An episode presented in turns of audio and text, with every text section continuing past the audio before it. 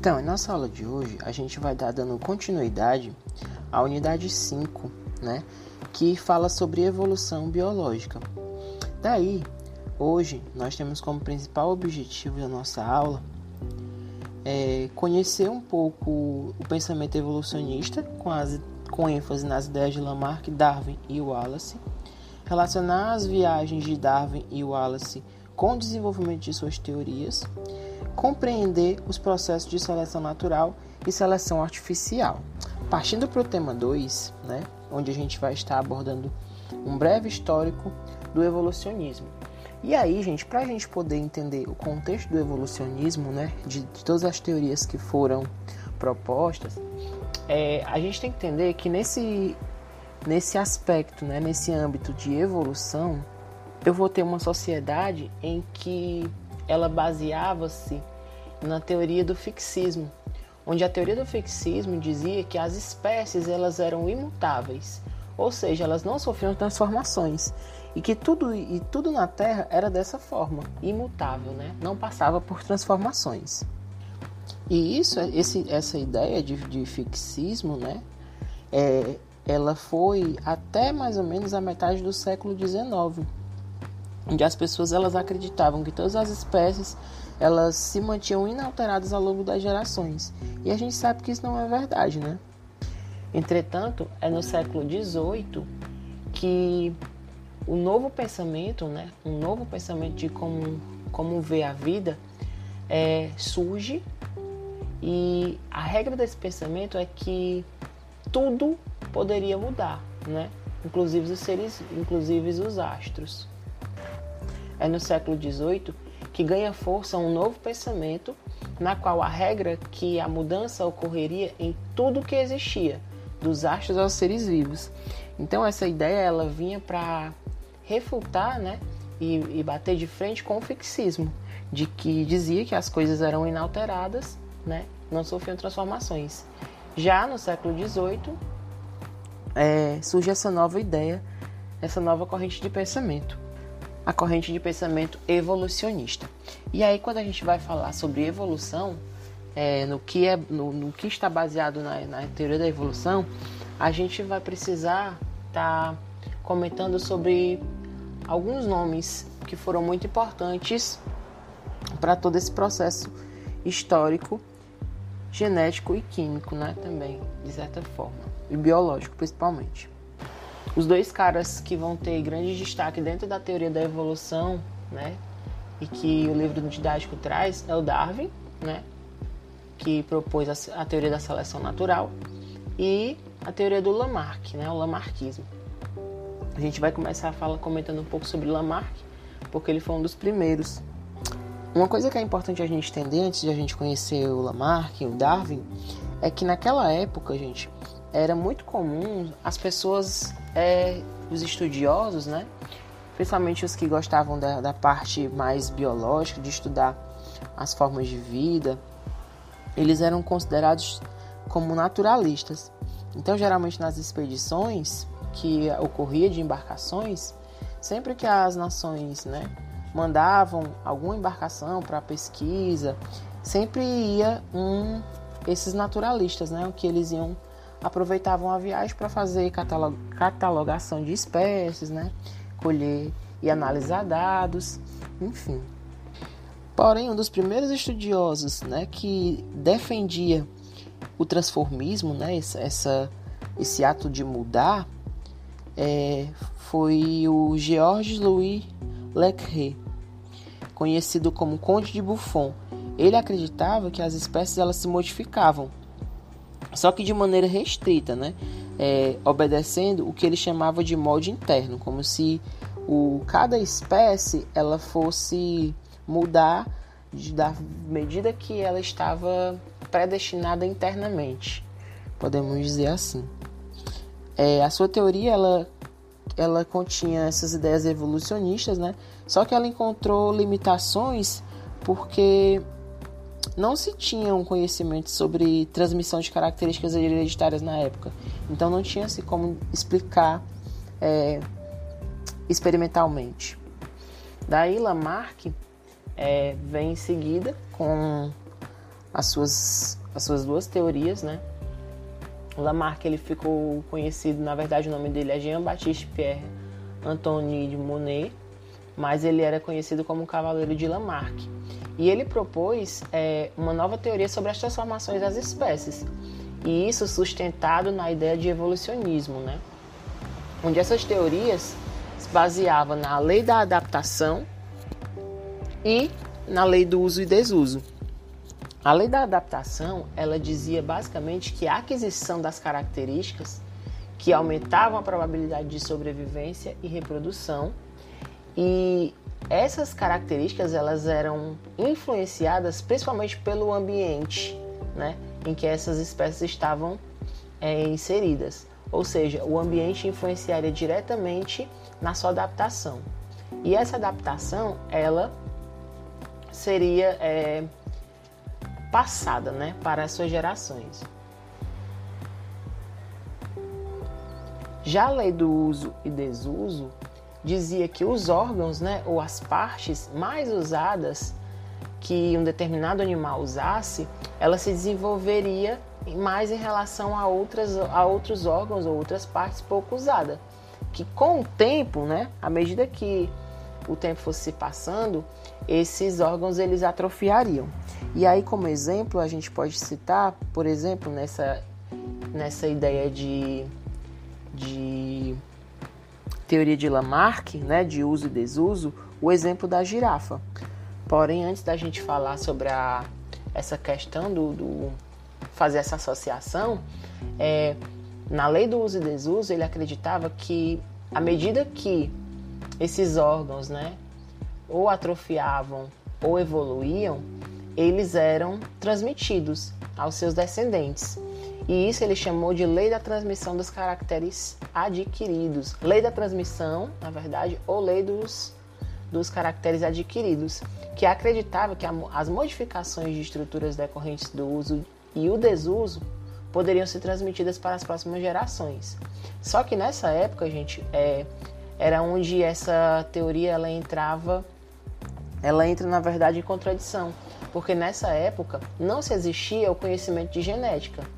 Então, é, o, muitos da, da comunidade dessa comunidade científica acabava que é, não aceitando ainda essa ideia. Pescoço com a necessidade. Aí, como exemplo, ele cita o experimento das girafas, aonde é, à medida que o ambiente, né, que a, o alimento ficava escasso, é, as girafas elas precisavam esticar mais o pescoço para conseguir esse alimento. E aí, quanto mais é, é uma determinada, uma determinada espécime ia evoluindo o seu pescoço, ele ia transmitindo através da reprodução essas características adquiridas para os seus descendentes e assim sucessivamente, tornando esses animais mais pescoçudos e adaptados ao meio. O que é importante destacar sobre esse ponto, gente, é que o Lamarck ele veio trazer essa contribuição, né? de adaptação ao meio. Ele veio fazer essa correlação de que o ambiente influencia diretamente na no indivíduo. Mas e aí qual foi a contribuição do lamarquismo, né? Quais foram o que foi que o lamarquismo contribuiu para para a ciência, né? Para a história da ciência da evolução. Primeiro que ele trouxe essa compreensão, né, sobre os mecanismos evolutivos, como é que é, os animais evoluem e por através de que, quais são as características que se assemelham. Segundo, ele chamou a atenção para o fato de os organismos estarem adaptados, né? Trouxe o termo adaptação, que vai influenciar diretamente na, na teoria de Darwin, trazendo essa ideia de que o organismo ele é influenciado pelo meio que vive e isso até no, no próprio âmbito social, se a gente for parar para pensar, a gente pode fazer essa analogia também. E ele forneceu uma explicação como essa, né? E ele explica e explicou, né, como essa adaptação ocorreu ao longo das sucessivas gerações. Aí só ressaltando, né, na verdade enfatizando aquele fato de nessa época não haver conhecimento sobre genética, por isso é, essas ideias foram aceitas só por, por, por quem pensava como o Lamarck. Não era algo unânime dentro da comunidade científica, porque não tinha comprovação experimental.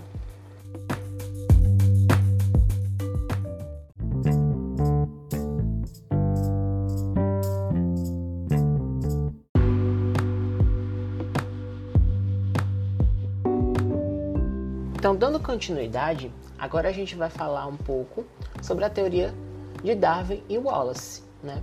que é uma teoria bastante conhecida, é, que é a teoria da seleção natural. Então, quem foi Charles Darwin, né? Charles Darwin, na verdade, foi um naturalista, geólogo e biólogo britânico, célebre por seus avanços sobre evolução nas ciências biológicas. Foi em 1831 que o Charles Darwin ele embarca no navio que é o HMS Beagle é, como naturalista a bordo, né? Como eu já tinha falado anteriormente sobre essa questão dos naturalistas. E o Darwin ele foi nesse, nessa expedição com uma missão. E a sua missão era percorrer lugares do mundo e mapear áreas pouco exploradas, né? Aonde poucas pessoas tinham, tinham ido é, com fins de exploração. E durante a viagem, ele aproveitou para coletar dados sobre rochas e seres vivos dessas regiões, para estudá-las.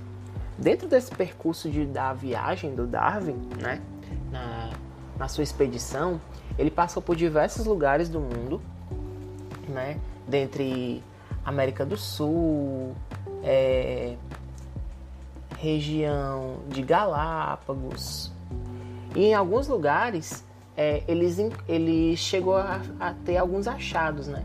Na região da Patagônia, aqui na América do Sul, ele encontrou fósseis de animais gigantes. E aí, pessoal, é importante, é, é até interessante comentar que aqui no Ceará, no município de Irauçuba, a cerca de 150 quilômetros de Fortaleza, já ocorreu o encontro de mamíferos gigantes, que são datados da era do Pleistoceno. Um dos achados que se mais tem, né, foi o da preguiça gigante, que ela media cerca de 6 metros e ela pesava cerca de 5 toneladas.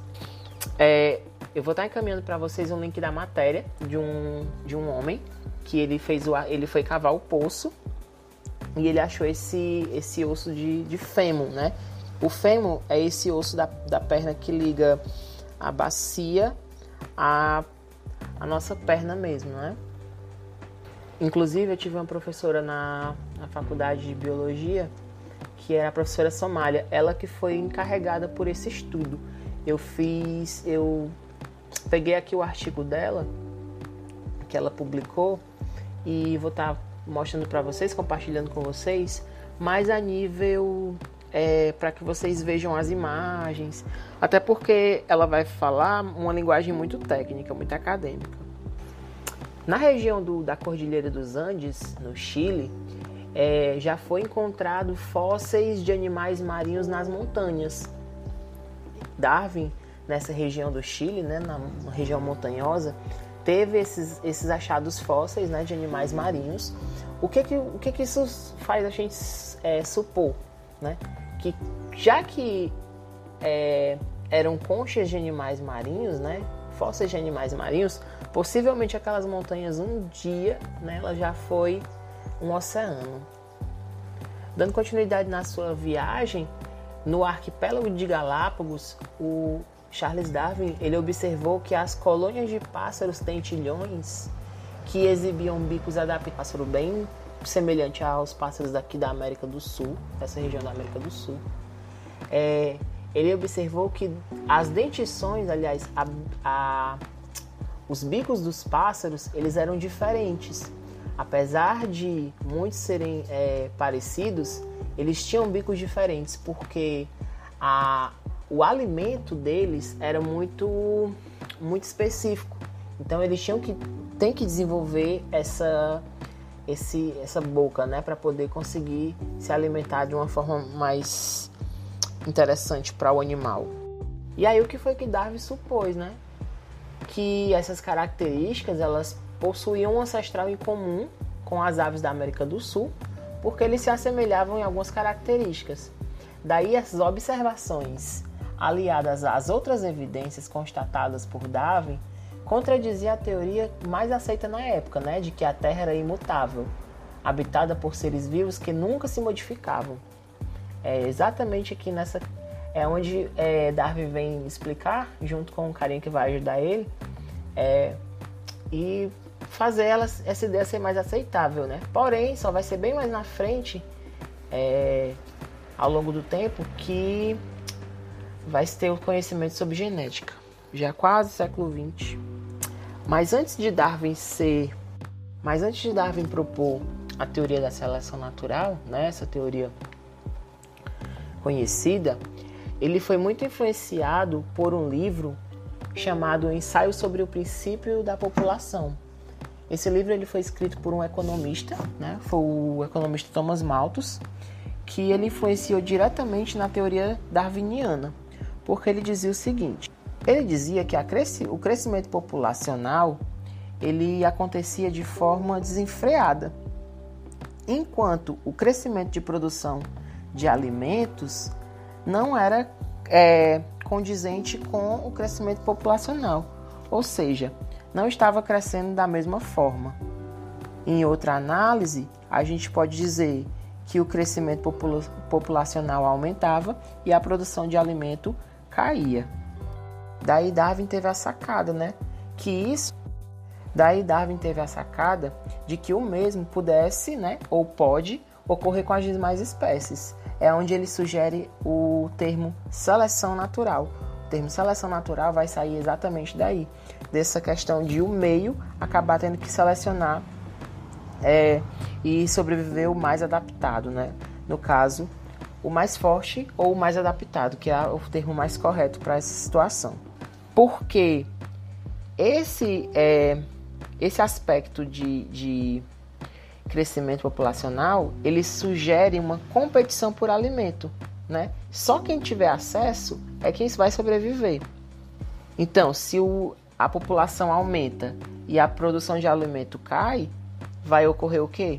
Pessoas passando fome. Quem é que vai conseguir sobreviver? Quem tiver alimento para poder é, ter energia, né? Então, é nesse aspecto né, que o Darwin propõe esse termo seleção natural, de competição. E é exatamente o que acontece né, no meio ambiente, se a gente parar para pensar, está o tempo todo acontecendo uma competição entre plantas, sobre outras plantas, sobre outros animais, né, sobre outros insetos, sobre outros insetos, até mesmo nós, seres humanos. No ano de 1856, o naturalista britânico Alfred Russel Wallace enviou a Darwin um manuscrito com a descrição do processo de seleção natural, pedindo que ele avaliasse suas ideias. Aqui, o Wallace, que é o, o cara que, tem, que faz grande contribuição na, na teoria de Darwin, ele já começa a entrar em contato né, com Darwin. E aí o Darwin concluiu que o Wallace e eles, eles haviam chegado à mesma conclusão, só que de uma forma diferente. É, em, 1800, em 1858, Darwin e Wallace eles apresentavam seu trabalho sobre a teoria da evolucionista com base na seleção natural em um encontro na Sociedade Linneana em Londres. Mas o que que propõe a teoria da seleção natural? A seleção natural, elas são as modificações das populações e das espécies de seres vivos que elas vão ocorrer por meio do processo de seleção natural. Para a gente entender e compreender essa seleção natural, a gente precisa conhecer as características das populações que vão estar envolvidas no estudo. A gente vai precisar ter conhecimento sobre os seres vivos de anatomia e vai precisar conhecer o ambiente em que eles vivem, se vegetação, é, o tipo de alimento. Isso vai dar a nós uma ideia de como entender né, as populações desses organismos. E aí, os indivíduos de uma mesma população, eles nunca vão ser igual. Porque vai ocorrer o que a gente chama de variabilidade genética, né? Vai ocorrer variações nas características individuais de cada animal. Por exemplo, nenhum pardal é igual ao outro. Né? Sempre vai ter uma, uma variação. Porém, existe um outro fator que é o fator hereditariedade. Esse fator hereditariedade é aquela característica que é transmitida de geração a geração e não adquirida através do meio. É o que a gente chama de característica genética. E todos esses organismos eles vão estar submetidos ao ambiente. Esse ambiente ele vai ter uma limitação de recursos, né? ou seja, uma limitação de alimentos. É, além desse alimento, ele vai ter uma limitação de abrigo e vai ter uma limitação de parceiros reprodutivos. Então, os indivíduos que estão nesse ambiente, eles vão estar o tempo todo competindo entre si por alimentação, por abrigo e por reprodução. Porque pela regra da pela regra de vida, né, biologicamente falando, o indivíduo nasce, cresce, reproduz e morre. E aí, quando a gente faz a associação desses fatores, né, ambiente com alimentação de recursos, é, esses fatores eles vão acabar restringindo o tamanho da população e fazendo os indivíduos é, competirem entre si, sobrevivendo o mais adaptado. Daí é importante ressaltar que, dependendo das condições ambientais, indivíduos de uma mesma população apresentam características mais favoráveis às condições ambientais, que isso vai facilitar o acesso aos recursos necessários à sua sobrevivência em relação aos seus, aos seus companheiros, né, tornando esse indivíduo mais adaptado. E também vão ter né, mais chances de se reproduzirem e transmitir seus descendentes essas características vantajosas.